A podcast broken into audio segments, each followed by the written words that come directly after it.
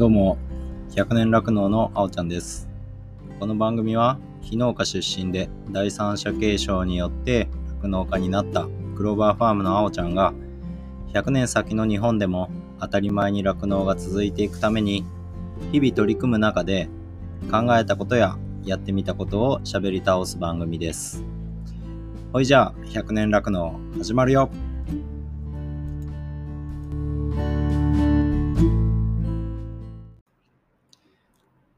えどうも、えー今回もですね、実はゲスト会となります。えっ、と、で、実はですね、この回、えーボリューム11になりますが、えー後編になります。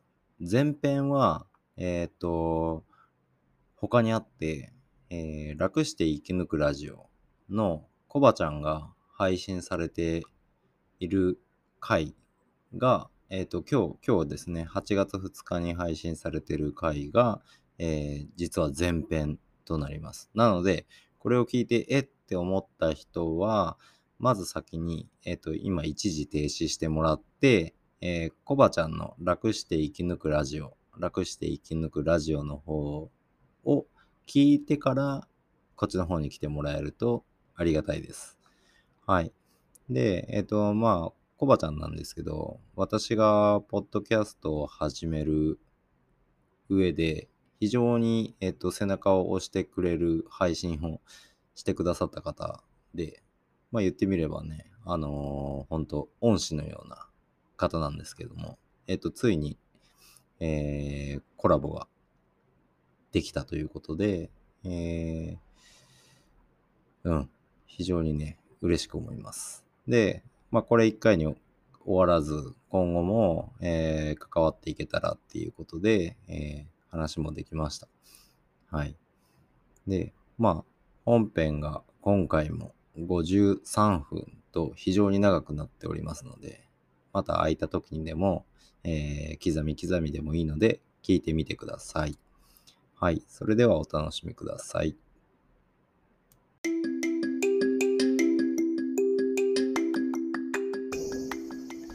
100年酪農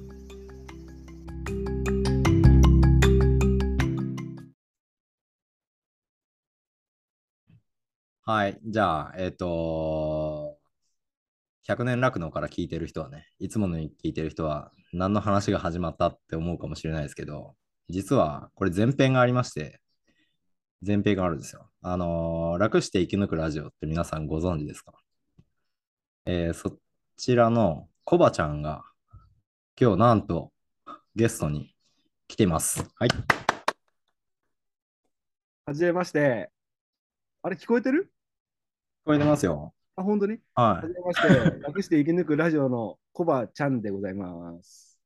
楽して生き抜きしながら生き抜いております。おーまだね、き聞いたことない人多分いないと思うんですよ。おおおむね、そんなことないでしょ。おばちゃんの楽して生き抜くから、うちに飛んできてる人が多いと思うんあ、ですけど、本当ですか？はい。なんで、えっと、もし仮に一人二人知らない人いたらすぐにそっちから先に聞いてください。よろしくお願いします。お願いします。えーっとですね。はうん。で、えっと、コバちゃんがですね、もう、毎日毎日、ポッドキャストで、えーはいはい音声配信されていて、えー牛乳の価値を高めるのを目標にして、えーポッドキャスト配信されております。い。はい。で、えっと、すごいね、内容はディープなものが 次から次へと出てくるんで、お腹タプンタプンになってでも次を聞かなきゃっていう風な感じで、私自身も聞聞いていて、もう今はもう最新回から毎日毎日一杯ずつ飲んでる感じなんですけども、ありがとうございます。はい。で青沼、あ 青ちゃん自身、私自身が、あのー酪農100年先まで続けるために、うん。えっ、と、酪農の価値、乳牛の価値を、うんえー上げていこう、発信していこうっていうような形でやってるんですけど、コバちゃんはもうダイレクトに、あの、牛乳の価値を、まあこれは今の情勢があるから、なのかもわからないですけど、まあ普段から思ってたことなのかもしれないですけど、うん。その辺、ちょっとコバちゃんのね、熱い思いを聞かせてもらってもいいですか？まあ、僕自身ね、今、溜め込んでるわけじゃないですからね、発散しながらやってますからね。い 今、バーッと出てこないんだけども、うん。まあ、やっぱりね、その、一次産業があまりにも、なんだろう、国から見放されてるなって、いや、補助とかは当然あるんですけど、うん。ある中でも、足んないよねって思いますよね。うん。でそれを酪農家さんって、まあ、あの組合とか、ね、上の方に行かれていろいろ発言する方もいらっしゃいますけど、うんほぼほぼみんな黙って我慢してるじゃないですか。そうですね。そんなイメージですよ。はい。うん。で、僕もその中の一人で、当然、あラジオではこうやって喋ってますけど、はいはいあの会議とか出たら何も喋れない。あ。それこそ手が震えながら喋ってる で、会議とか出てしゃは頑張って発言しようと思っても、また噛んじゃって、そのはい噛んだことによって、またさらに緊張が増して、はい。喋れなくなるような、だからもともとは全然発言できないタイプなんですけど、うんうんでもラジオで一人で喋る。ラジオで一人で喋るんだったら言えるかなと思って、もともと度胸自体はあったんですよ。まあ東京の時にね、少しはいはい。芸人してた時もあったんで。そうそう、芸芸人、芸歴がね。その、その辺は楽して生き抜くでね、はい、語られてるんで、すごい、すごい芸人の先輩なんですよね。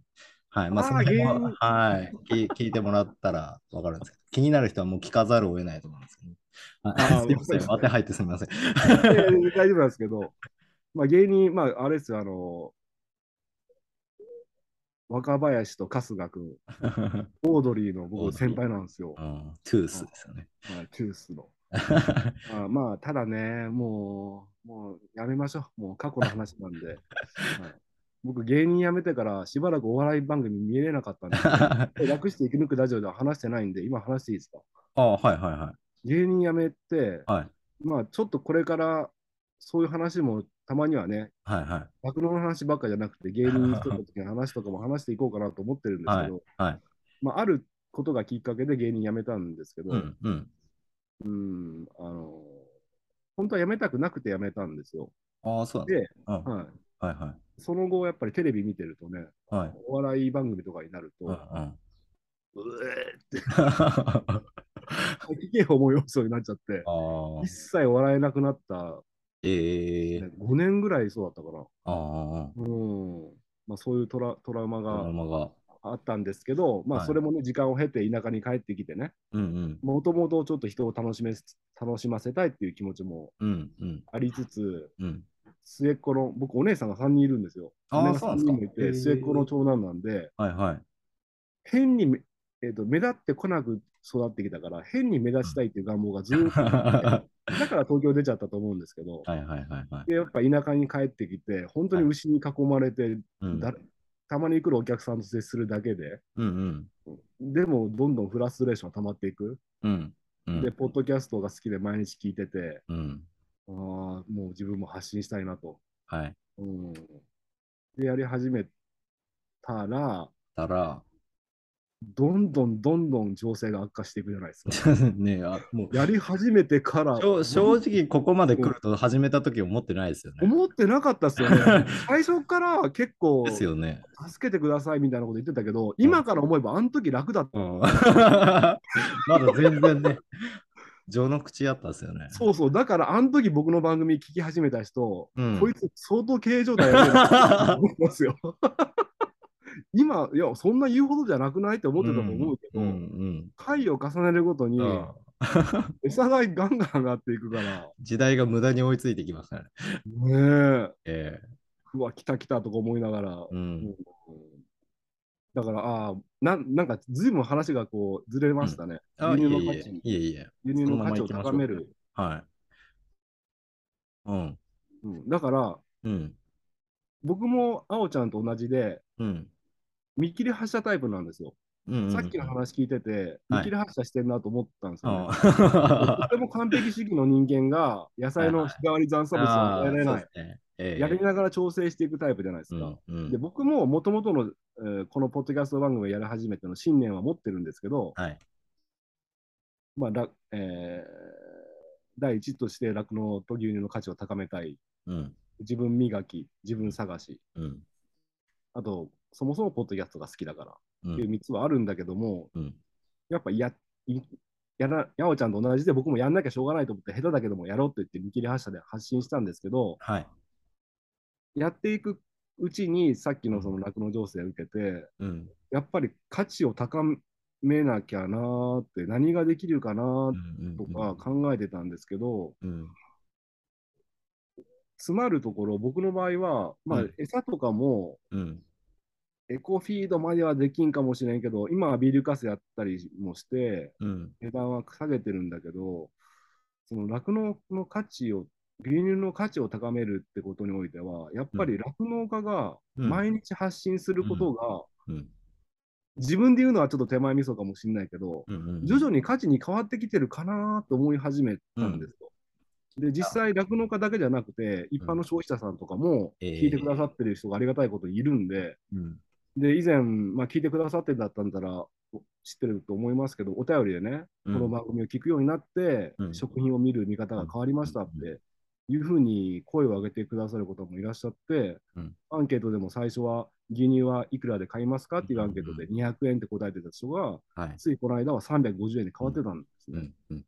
これは、じゃあ、ちょっとずつだけど毎日毎日視聴者さんが増えてうん。おって、じゃあこれが300杯とか500杯になったときは、うん。もしかしたらもっと増えてるかもしれない？うん。うん。うん。うん。で、酪農家はこうやって毎日頑張ってるんだから、牛乳飲もうっていう気になってくれる？うん。それも価値を高める一つの方法なんかなって、うん。うーん、思ってるんですけどね。うん。まあ、その前に生き生き残らなきゃいけないから、いろいろやっていかなきゃいけないんですけど、はい。でもそのね、いろいろやってる姿、まあ、繁殖検診しかり、あの、ああの、あれですよ、代謝プロファイルテストもそうだし、はいはい。な何かしなきゃっていうの取り組みじゃないですかね。うーん。どっかに糸口がないかっていうのを、うん。エコフィードの話も最近出てきてますけど、はい。模索してる姿っていうのは、これまで聞いてた消費者の人も含めて、はい。あの、酪農家の頑張りとして絶対映ると思うんですよね。でで、これまで話してたその情勢の悪化の部分、リアルな数字 っていうのを持って、あのは間違いなくお金が苦しい状況になってるっていうのは。いやおうなしに伝わってると思うので、ううんだから、まあ多分そういうことなんですよね。牛乳の価値を上げる取り組みって直接消費者のところにデモに行って、いやもう酪農家牛乳絞んねえぞみたいなことうん言うのもまあ方法としてはあるかもしれないけど、世界的に見たら方法としてはあるかもしれないですけど、うん。日本人奥ゆかしいから、どっちかって言ったらやっぱ、あのー日々努力して、なんとかししようしようとする気質があると思うんですよね。でもやっぱそれは伝わらないと、あのね消費者も知らないと、うん。なんか大変らしいよじゃあ、50円プラスして牛乳買おうかっていう気分なんてならないですよね。ならないですね。うん、ならないはずなんですよ。だから、やっぱそれ、うん、消費者も何かしてあげたいとか、じゅあの大変らしいっていうのはニュースを見て知ってるけども、ここまで現実を知れる場所が出てくれば、やっぱり話は変わってきて、で、うんそのアンケートでも取ってる牛乳の値段、買ってもいい牛乳の値段が上がってきてるっていうのは、うんう。ん、間違いなく結果につながってる。あとは、まあ、うちみたいに、その、コバちゃんの発信を受けて、じゃあうちでも発信していこうっていう人がポツポツ増えてるじゃないですかね。やり方は違えどね、あの、うんブロブログとか SNS でやってみたいっていう人も出てきてたりとかしてるのを聞いてるので、やっぱその影響力は多分これからどんどん広がっていくと思うんですよ。うん。なので、絶対にその牛乳の価値を高めたいって始めた楽して生き抜くの取り組みは、まあ私自身も影響を受けてますし、ありがとうございます。まだまだ これからじゃないですか。そうですね。うんネタがちょっとなくなってきたんですけど。で、で、あの、コバちゃんなんか知らなそうなんで、ちょっと紹介してみようかなってはいはい。思ってたことがあって、はい、あの、公木連って知ってますか？公木連はい。知らないですよね。前なんか対談で言ってましたよね。公言っ木連。てたあ公木連で、えっ、と、そうですね、第9回で、9回、10回で出てくれてたゲスト、うちの方ではいはいはい。出てくれてたゲスト、りょうちゃんとみーちゃん。りょうちゃんとみーちゃん。はいうん、あれ、公木連の仲間なんですよ。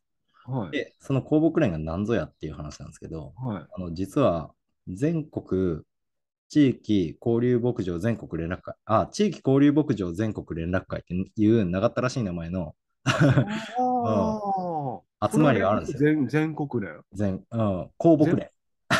公木連。っていうのがあって、公木連。そうほそう。で、何してる団体かって言ったら、はい。あの酪農家があの昔生産調整ってあった時代ああ。うん、聞いたことある。はい。で、牛乳用はが多すぎて捨ててた時代があったんですね。で、はいその時に、その頃に、あの、北海道の酪農家さんが、を主体として、うんあの牛乳のし価値、はい消費を酪農家としても PR してかんといけんやろほって言って、あのー融資を募って立ち上げた会がその公募連ってやつなんですよ。で、まあそれが結果的に、えーはい。もうだから20年経つのかな。ははい。20年目やったと思うんですけど、はい。で、全国に波及して、えーその、えー考えに共感する酪農家が入って、で、うん。全国のその会員さんと、えーうん。意見交換したり、イベントをしたりっていうようなことをしてる団体が実はあるんですよ。これって、勉強不足でしたね。いえいえ、こコバちゃんの思ってるところに近いかなって思って、勧誘も半分 あるんですけど、で、はいはいコロナの影響を受けて、結構こうやってオンラインで何かイベントしようとか、全国の酪農家でつながろうとか、なるほど。公木連内で結構やってるんで、ほうほうほうほう興味ありましたら、そうですね。年会費取られるんですけど、会費取られるんか。嘘そうそうそう。1万円だけですけど、おーか代わりに保険にも入れるんですよ、その1万円で。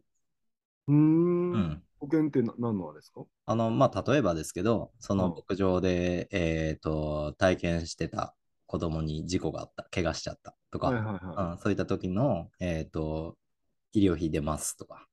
うーん。うんまあ、そういった消費者交流とか、まあ、そういった取り組みをしている中で、うん、起こったトラブルに対しては、保険が適用されたりするんですけど、なるほどねん。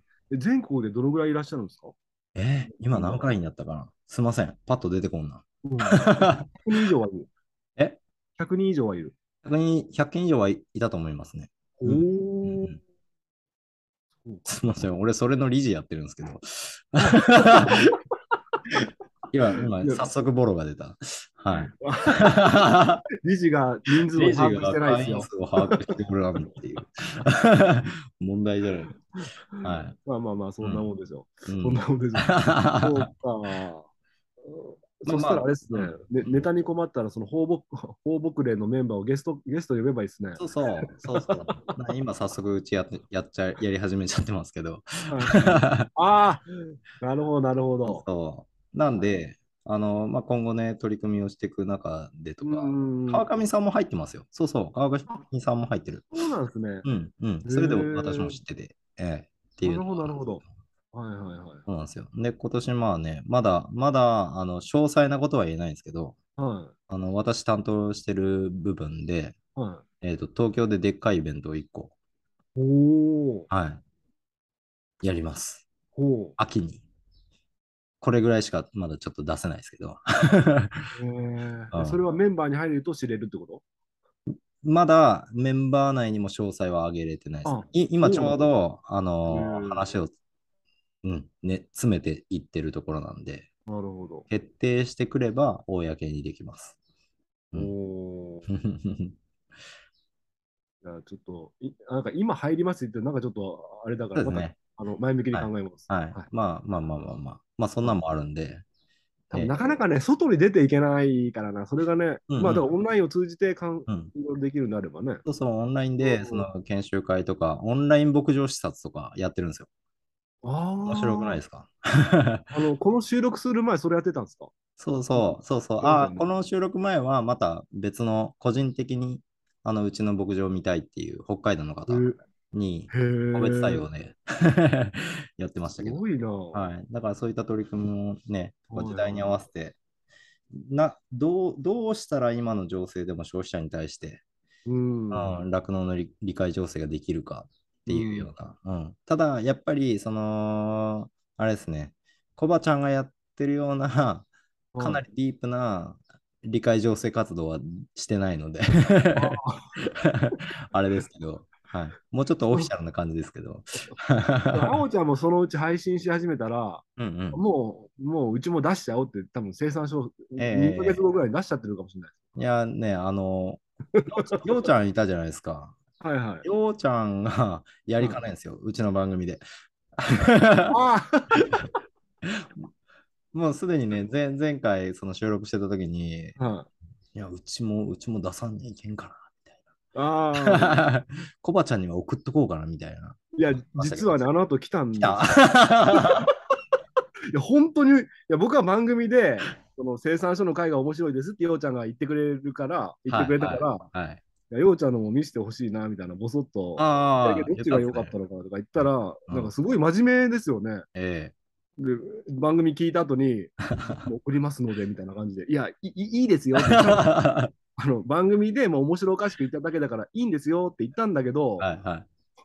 本当に来た。10分ぐらいかな、お待たせしましたって言って、生産書の写メがバババババって送られてきて、おお、来た来た来た来たと思って。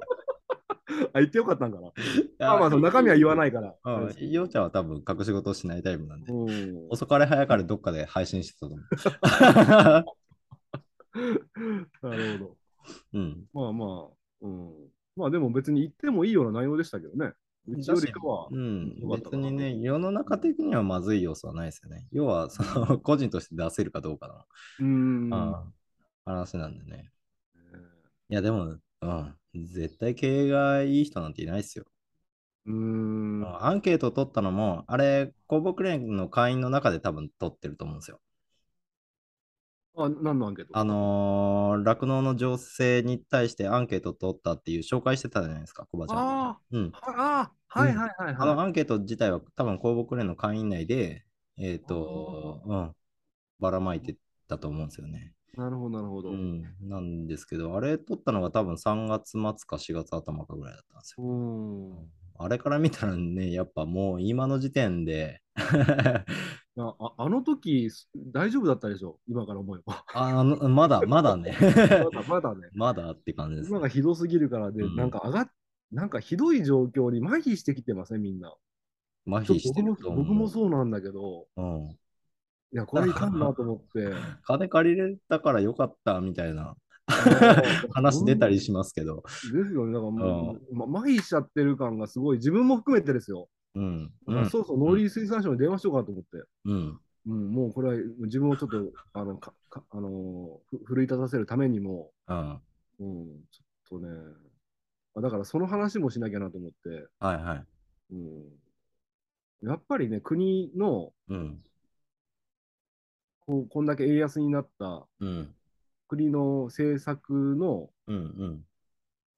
煽りを食ってるのも少なからずあると思ってるんですよ。うん。う。うんん、ありますでね。、ソースはどっかわからんけど、うんこの情勢を受けて、一番うん。煽りを受けてるのが、うん。どんな職業、いろんな職業あるけど、酪農家と言われている。うん。うん、そんな中ね、あの手当が少ない、うん。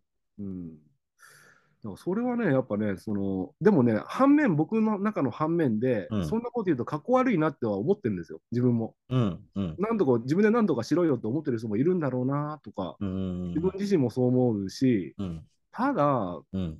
どちらかといえば、ここまでのきあの飼料高っていうのは、うん。災害に近いものがあると思うんですね。はいはい。うん。まあ、戦戦争も影響しますからね。そうそうそうそう。うん。この災害で海で溺れてるんだから、助けるのが普通でしょってうん。いうのもあるんですよね。うん。うんう。ん、だから、いろいろエコフィードとかね、その単価下げての酪農家さん努力してるけど、うん。そこまでめちゃめちゃ努力すする必要もあるの？っていうのがちょっとだけあるんですよ。うん。これはしなきゃいけないですけど、はいはいいけないけど、うん。この情勢のあおの煽りを一番受けてる職業という酪農家が、うん。そこまで自分の身を身を削ってね、うん。やるのってなんか反面悔しいじゃないですか。はい。うん、なんかね、結局搾取してんじゃねえのって思っちゃう。ああ、うん多分あれですよね。うん、国がもう思ってた以上に頭数増えてるんですよ。確かにね、だからそうだから矛盾があるんですよ。わかるわかる。それ1万5000頭でしょ？そう、やりすぎた感が多分国としても 出てきちゃってるだからそうなんですよね。だから助けたい気持ち悪いけど、助けちゃったらまた増えちゃうしな。そうそう。なわかるわ。はうちらからしたらはしご外されたんですよ。登れーっつって、お 登ってよっしゃゃーって登ってって業界上げて、牛乳足んねえぞっつってやって、まあね、途中コロナが出たのもあるうん。のはあると思うんですけど、うんそれに加えて、蓋開けたら、あなんか牛の頭数見通しめっちゃ緩くね？みたいな。こんなおるの？みたいな。うん。え、今ここで酪農家補助して助けたらもっと牛乳増えんじゃね？みたいな。だから、在庫に対する対応をするにしても、うん。この先の見通しが立っちゃったがゆえに、うん。あ、どうしようって。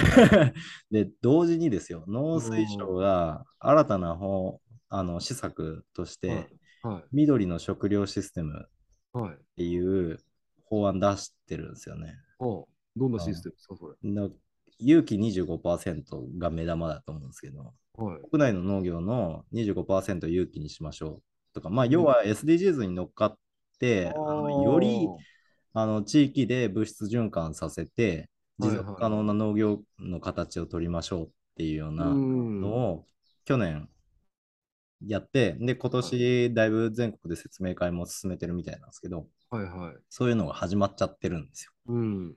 で、言ったら、海外から餌を買ってくる。っていうこと自体が、その戦略から反するんですよ。地域で物質循環して、地域で餌も作って物質、うんあの肥料源として地域に還元して、で、より循環する農業を推し進めようとしたときに、うん。言ってみれば、今のこの悪い状況って好都合に見えてこないですか？ああ、確かにね。粗飼料を作らせるいい口実にはいはいはいはい。はい。だからこれで助けてしまったとしたら、うん。経営が潤ってしまって、でそうか。この状況を乗り切ったら、うん。なんだ、なんとかなったわ、つって。うん。うん。っていうことも、ちょっと勘ぐってしまうぐらいに国は動いてないですよね。うん。いや、でも本当正論だと思うわ。自分も行政、その国の立場だったらそういうふうに思っちゃうと思う。うん。だから、今何もしないっていうのも違うと思うんですけど、うん。がだったら、粗飼料を直近ですぐに生産できる、で、国内の酪農家が利用できる状態にするための補助をさ出すとか、うん。今そこら辺にある米にしても、飼料米としてしか計画されてない米もあるわけじゃないですか。はいはいで。も、藁の部分とか、そういう部分って結局すき込んじゃう。うん。それも今年からすぐロールにしてください。で、そんなもん飼料の足しにしましょう。それに対してうん直近ですぐ補助出しますよってやれば、国内の飼料粗飼料情勢っていうのは少しでも改善すると思うんですよ。はいはいはいはい。だそういう姿勢も見えないですよね。うん。うんっていうのには確かに農水に対して俺も言いたいことがいっぱいある。っていうのは事実です。うん。うんだからの、その酪農家が苦しいっていう状況を農水がどう捉えてるのかなっていうのは、正直上の方までのの考えは降りてきてないですけど、あの、うん北陸農政局の人、あうち来られましたよ。うち来て、で、違はいう案内を持ってきたんですあ。はい。よ。うん。ディスカバリー日本の酪農、あ、日本の農業みたいな。頑張ってる農業を応援しますみたいな。はい表彰しますみたいなやつ持ってきたんです。エントリーしませんかって。はうん。いや、しないけど、酪農家今しんどいんですよ。つって 言ったら、あ、まあその話は、みたいな感じで帰ってきました。い。あ あ、もう帰るんすか？みたいな。お茶も出してないけど、みたいな。すぐその話に振ったら、もうすぐ帰ってあ、もうお手間は取らせませんでっていうな感じでるほどね。逃げ逃げてるように帰ってきましたけどい。やー、苦しいですね。なんか、あれっすね。うん本当に今の話とか聞くと、うん。だから、コバちゃんはでも、迷わんといてほしいです。あ うん。うんいや、でもね、まあ、いろんな意見があるんかな。まあ、いいや、ありますよ。。ありますよ。あ多分ね、それ多分、うんコバちゃんの耳にも今入り始めてると思うし、俺もこうやって発信し始めたら、うん、多分違う意見として、多はい分耳に入っちゃってて、迷いを生じさせてるかもしれないですけど、うん、間違いなく、あの、入荷がおかしいのは、もうん何十年間続いてきたことですよ。コバちゃんも言。ってたけど、地域の農業者の方が言ってた声として、あの、もう数年前から牛乳じゃ採算合わなくて、うちらはあ F1 そうそうそうそう売って飯食ってんだっていう酪農家はもう全国にいたわけですよね。うん。あだからその時点でもう牛乳の価値をどうにかせんといけんっていうふうにして、うん、業界全体がそっちに舵を切ってるべきだったんですよね。農水省も含めて。うん。だそれを見越したクラスターだったのかとか。だ牛乳が足りないから増やしましょう。後継者がいないからでかくできるところはでかくしましょうっていうような、うん、その場だけしか見てない政策だったとは思うんですけど、ですね。今この情勢を受けて、まあ、ケツに火がついたようにして、本来動かなきゃいけないけど、動いてないところ、うん動いてないように見えるところっていっぱいあると思うんで、うん。どんな形としても今、酪農家のこの苦しい状況を、それぞれの考え方で、多分伝えていかんといけんから。ですね。まあ、そうですね。みんなが一つの考えでうん。いくっていうのは厳しい、無理。うんまあ、技能価値を高めるっていうのはみんなのね、統一した思いでしょうけど、うんうんまあ、それぞれの地域とかそれぞれによって考え方もね、うん。やり方が、手段がね、うん。違うから情勢も違いますからね、微妙に。うん。うんうんでもね、やっぱりあの、あれなんですよ、発信、毎日発信してって、うんうんまあそういう雑談会もあったりとか、全然違う会もいろいろあるじゃないですか。はいで、本当はね、毎日のように訴えたい気持ちはあるんですよ。うんいろいろでそういうのも聞きたい人もいるだろうなとか思うんだけど、うん。あれなんですよ。マイナスなことっていうかね、そういう訴えることを。発信するのってめちゃめちゃパワーいるんですよ。ああ見えて。。ああ見えてわかりますよ。うん。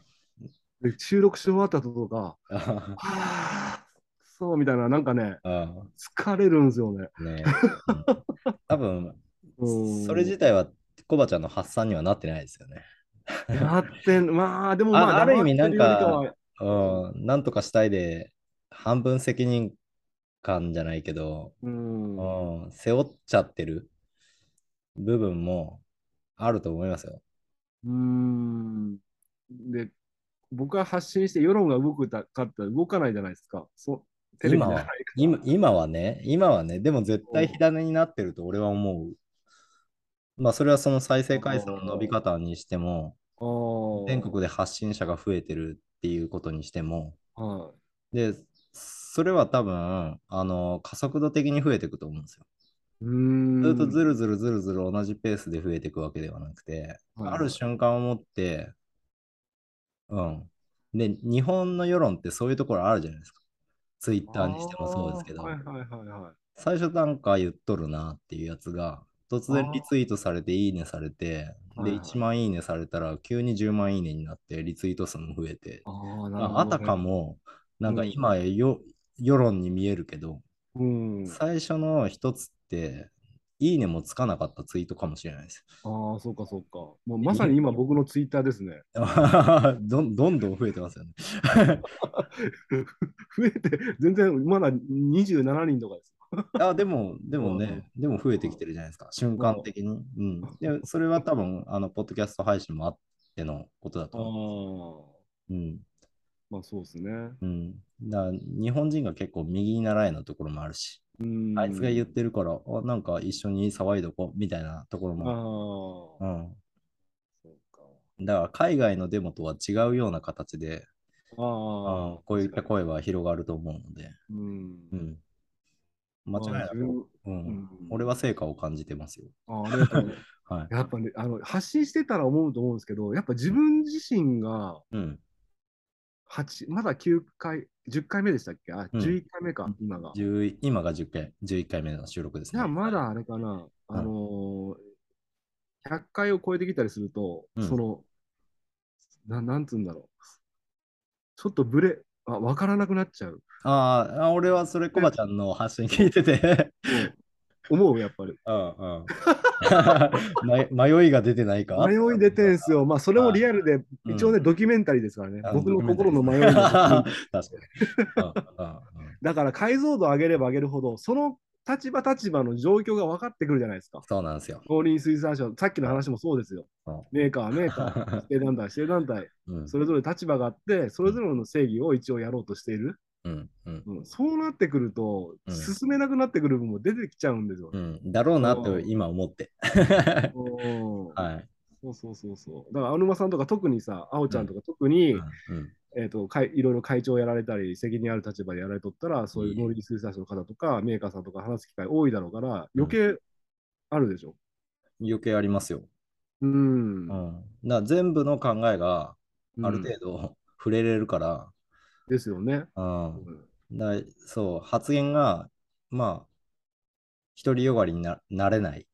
うん。自己の主張として自己の主張を出せない。うん。うん。だ俺も本音を言ったらもう入荷、さっさとあげようやし、どう考えてももうこれは今に始まった話じゃなくて、うんうん。いや、もうずーっとおかしいでしょって。うん。ですね。てか、もう農業全体ですよね。だうん生生産物の価値っていうのは絶対的に消費者が決めるんですよ。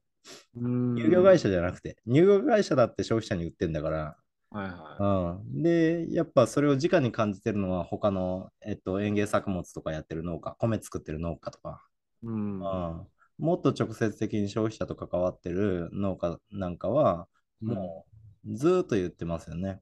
もう生産物の価値を決めるのは間違いなく消費者。だから消費者に対してやっぱりうんどうやって、えっとアプローチしていくかうん、っていうのは、やっぱり酪農業界より断然農業界の方が進んでいて、うん。うんで、やっぱそういう人たちの取り組みを見てると、苦労してますよね。もうあれだけやってもですよ。あれだけやっても、うん。野菜の価値って市場に左右されるんですよ。安い方を取る。ねうん、うんだから、消費者全体の意識が、あのーそもそも食っていうものの価値自体をうんガラッと変えないと、か変えてもらわないと、この一次産業で食料を作ってる私たちの生活は、この先20年、30年、100年経っても変わんない、うん。うん、っていうことなんですよね。だと思うんですよ。ねうんだからどうするかって言ったら、やっぱり消費者に対して直接的に農業者がどういう思いをして、どういう状況で、で、うん、財布の中身まで、うん。うんいや、しんどいしんどい言うけど、なんだかんだ食えてんじゃん、農家。で、番一部、一部って他の視点から言ったら農業ってこんなにいいですよっていう話もあるじゃないですか。それは関係者を呼び込むためだったり。だそういうのがあるがゆえに、なんだ農業いいもんじゃんみたいな。だからやっぱ商品の価値がやっぱり高くなれない。なるほど。うんだから、それとこれとは切り離して考えてもらわないといけなくて、だそういう視点で消費者に対しても PR をまた別の方向からもしていかないといけない。多分それはずっとこれの先も模索が続いていくと思うんですけど、なるほど。難しいっすよね、本当に。本当に難しい。インスタとか YouTube とか見ててね、うん。うんみんな儲かってんじゃないのっていう発信ですよね。うん、ハッピーな部分しか見せてない。いいなーみたいなのしかやっぱ出てこないじゃないですかね。だから、うーん、本本当に消費者さんって、あの餌の単価あるじゃないですか、三角形の。はいはい。ああの逆三角形、あ、逆三角形か。はい。餌の単価ありますよね。はいで、僕、東京から帰省した際に、うんうんまあちょっとして東京の人、友達が、ね、遊びに来たんですけど、うん。え、すごいね、こんなに牛乳が入るタンクがあるんだとかって、あ、入ってると思ってるんですよ。そんな牛乳飲みたいかって感じですけど。そんな認識ですですからね。えうん、かといって、えはい。あなたたち知ってよっていうのもなんか違うと、なうんなんだろわかりますよ。言いたいことは。うんはい。うんなんとなく。うん。う、知ってよっていう権利もないのかなとかね。だから、うちらからしたら、うんあれですよね、自動車業界全部工程から何から知って、その車を買ってくださいよって言ってるようなもんですもんね。言われてるようなもんですもんね。ああ、確かにね。あのこれだけの苦労があって、車1台が150万ですよ。はいではいはい。向こうからしたらうん言いたいかもしれないけど、なでもやっぱ買ってもらえないと、それが150万円で価値があっても、たとえ200万の価値があっても、買ってもらえないなら150万の価値しかないから。うわーだから、ねうんうん食が重要なのは分かってるんですよ。うん。全国民、絶対に。うんうん食わないいと、ただ、その考え、分かってるっていう部分の比重をより大きくしないといけない。で、うん。その価値観っていうのは結局財布なんですよ。だと思ってるんですよ。うん。うん財布の中の何パーセント食に対して出せますかが、うんその人にとっての、あの、食が大事の価値。部分なんですよね。なるほど。それを10%、20%だったのを50%にしよううん。って思ったら、他の産業潰さないといけないですよね。おー今となっては。それがサービス業だったり、うん。うん、飲食の部分、要は代わりに料理作って出してくれますよの部分なのか。うん。うん、あとは工業。あとその辺にあるインテリア雑貨なのかわからないですけど、うん。その人が持ってる価値をできるだけ食に振り向かせようと思ったら、何かを潰してもらわないといけない。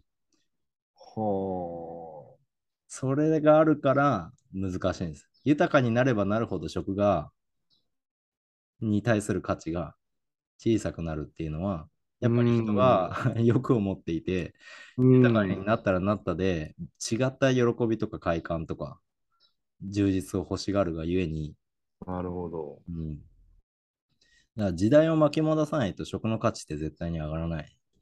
い今私が持ってる 考えでは。はあ。いやー。深いわ。深い、深いんですよ、ね。これ僕一人では絶対こんな話にならんもんな。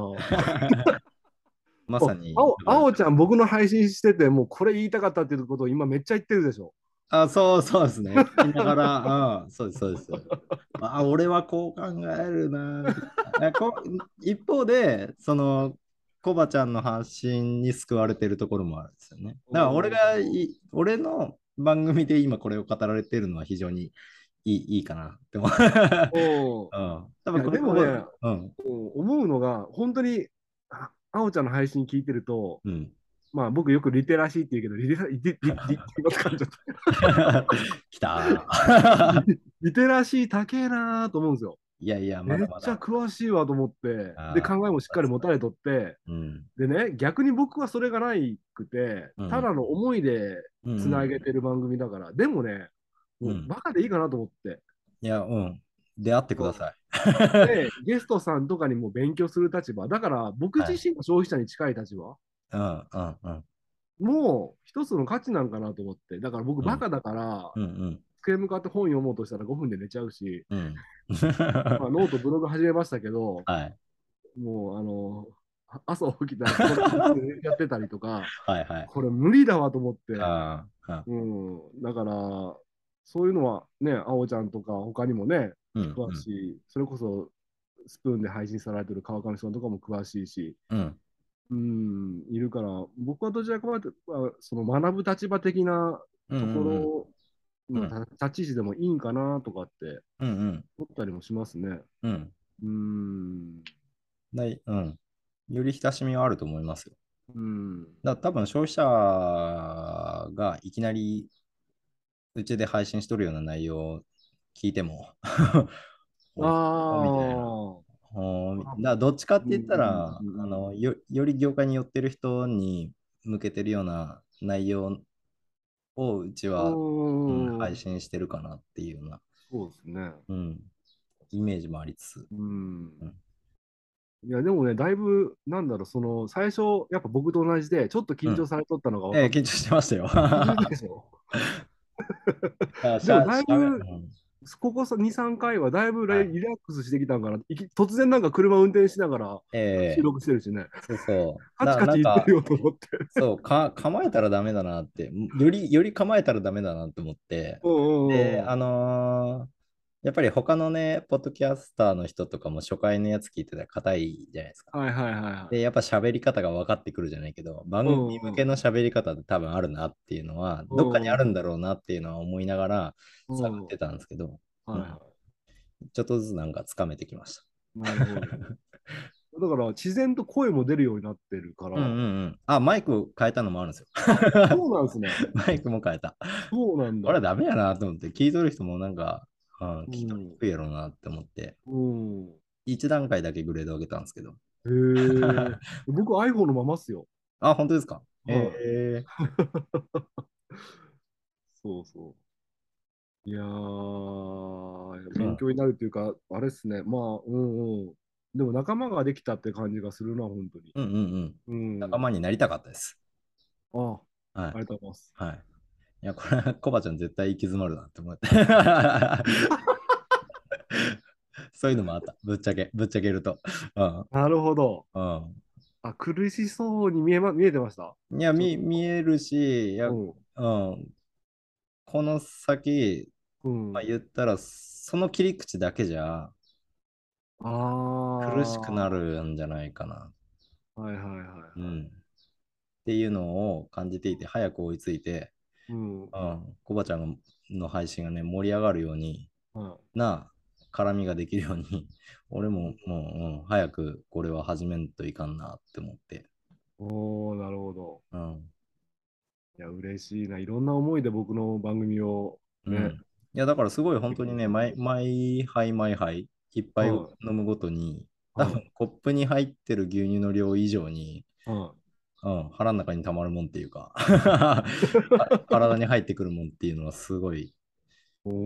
あった感じはします。だからそれぐらいに新鮮だったし、斬新だったし、あのーうん。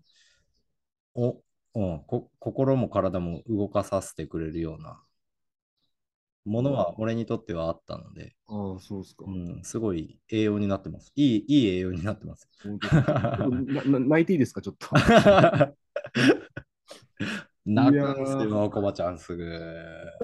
僕の100杯目どうでした？あの ?100 杯目泣きました？もらい泣きした？いや、泣くだろうなって思って聞き始めて。はいそこまで読め読んでたんですか？そう。あ100回やろって、ううんん。で、100回なんかするみたいな感じだったし、ううんん。あれはまあ、要は泣く、泣く回になるのは間違いないだろうな。じゃあどんな感じで泣くかなみたいな。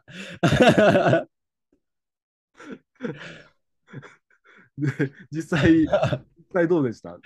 実際ね、いやもうもっと、もっと感動な仕立てはあったんじゃないですか？わあ、そうかー。あうん、だから、まあまあ。まあ、まあ言ってみたら、100回までにもうさっさと俺がここまで追いついていれば、ー。うん。話のネタとして、あうん。いやこんな人も出てきて、で、っていうお涙に行けば、ーあー、なるほど、ね。間に合えばよかったんですけど、ちょっと薄かったですね、そこに至るま。で。だから、多分泣く要因としては、うん100回しかなかったじゃないですか、ぶっちゃけ。ああ、確かにね。うん、な100回来た節目の涙みたいな。だったからちょっと物足りなさ感はああ、そうか。かもしれないですね。確かにさ、何か番組で企画して、何かを達成したっていう泣きじゃなかったですもんね。ただ単に、うんまあまあ、ポッドキャスト自体をうん、100回やりました。積み重ねてたっていう100回やりましただけだもん。うんうん、でも、なんか、ああやってあの、お便りあったじゃないですか。はいはい。ああいうふうに、そうねうん、うんあれは実際嬉しいと思嬉しかったなぁだからそこを前面に出した100回だったとは思うんですけど、もうちょっと出し方あったかもしれないですね。いや ダメ出ししとる。人の番組新の。鮮だわ。これ、なかなか僕ダメ出ししてもらえないから。いやー、なんかどう、例えば、あの金子先生とか、うんうんあのいどうでした？あよく聞いてくれてるから、うーん、みたいな感じで。金金子先生はあんま意見言わなそうですよね。そうですね。うんうんうんなんかうんうん、楽しかった、うん楽しかったぐらいで。そうそうそううう。ちには多分絶対思ってるもんあるんだと思うんですよ。この間あのあの代謝プロファイル聞かせてもらってた時も最後に振ったらうん一回貯めてうん、うわーってなんかいろいろああ、はいはいはいはい。ね。うん。でも今どっちかって言ったら乳房炎とかうんうん、あっちの方もみたいな、いや、ううん、あ切り口としては、やっぱね、その現場見て、やってられる獣医さんとして、代謝プロファイルは代謝プロファイルとしてこういうのあるけど、やっぱ現場目線で今この損失をどうするっていう視点で見てる獣医さんとしては、あ、やっぱそっちを言いたかったんやろうなっていうので、だから多分考えとしては持ってるけど、今までそうやってそこにの回を聞くまでは、あんまり、あーはいはい、まあまあまあそうじゃないですかみたいな、おうーん、リアクションが多いような感じだったから、うん。どうなんかなとは思ってたんですけど、うん。やっぱうちに熱いもん持ってられますよね。だから、ねまあ掘り下げたまあら結構出てきますよ、多分まだ。言うときは結構いろいろ言ってくれるから、うん。うん多分あの金子先生とのゲスト会も結構撮ってるんだけど、途中で切れちゃったり、めちゃめちゃノイズ入ってたりして、なんか、今回もみたいな回ありましたよね。そうそうそうそう、と思って、途中で切れてることが多いんですよ。はいはいはい。それでダメにしちゃったとかもあったから。あーそれまあそれで聞けてない部分が多分あるんだろうな。うん、そうそう。今後に期待ですね。うん、今後にね。まあ、でも、いやー、ちょっと、またちょっといろいろ勉強させてください。いや、こちらこそ。大丈夫ですか、時間。あ、まあ結構いいあれですけど。はい。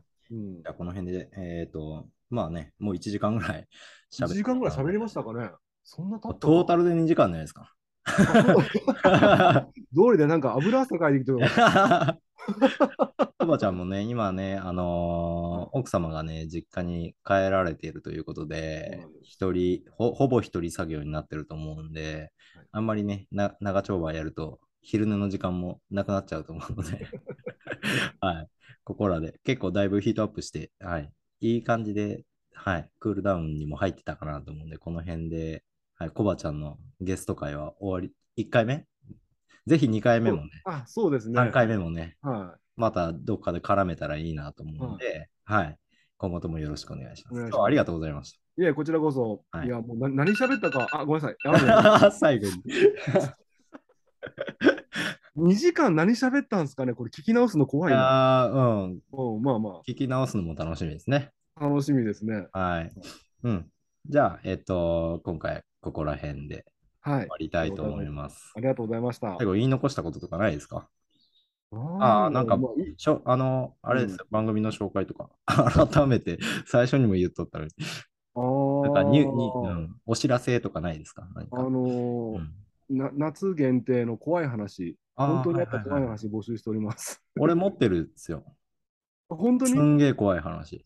それ、そしたら、身の毛もよだつやつ。本当にそあの、音声で送ってもらえません？音声で送る。ああ、でもな、音声で送る。だって打つの面倒じゃないですか、その話を。ああ。いや、打ちますよ。はい。打ちます、打ちます。メッセージ本当ですか？はい、送っときます。ああ、じゃあ、楽しみにしてます。よはい。ろしくお願いします。他にありますか？あメ、他にはメッセージを募集してるっていうことでね。はい。そうですね、番組、ミュージカルのトークって言ってね、まあ、消費者の方も関わっていただけるような形で、えー番組内でね、毎週月曜日テーマを決めて、今月のテーマは失恋した時に聴きたい曲っていうことで、えー毎週月曜日にえリスナーの皆さんからお便りを募集、リクエストを募集しておりまして、紹介させてもらってるんで、あのなかなかね、あの、あおちゃんもあれだと思うんですけど、ポッドキャストとか人気番組あるあるじゃないですか。はいはいラ。ジオ番組とか、うん。あんなのはがきとかメールとか送ってもほぼほぼ採用されないじゃないですか。うん。うん。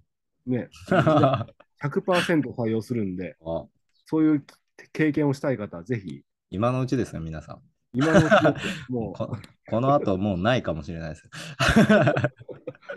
う、もうたくさん来ちゃって紹介紹介しきれないとかっていうようになればいいんだけど、ねえ。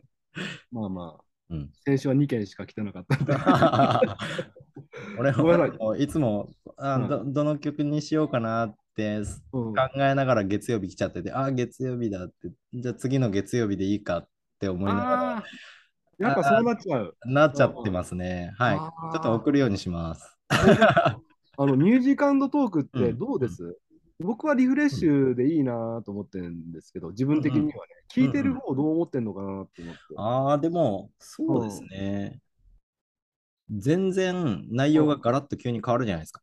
あだからリスナー層によっては聞いてないかもしれないですよね。ああ、そうなんですよ。再生回数低いんです。うん、ただ、一方で楽しみにしてる人もいるし、うん逆にうんそこを楽しみにしてる人もいてもおかしくないかなと。うんだから、うん、リスナー層がガラッと変わってる可能性があるんじゃないかな。なるほどね。はいまあ、それはそれでうんいい化学反応になってるのは、狙い通りなのかもしれない。狙いと。青沼は聞いてます。ありがとうございます。はい。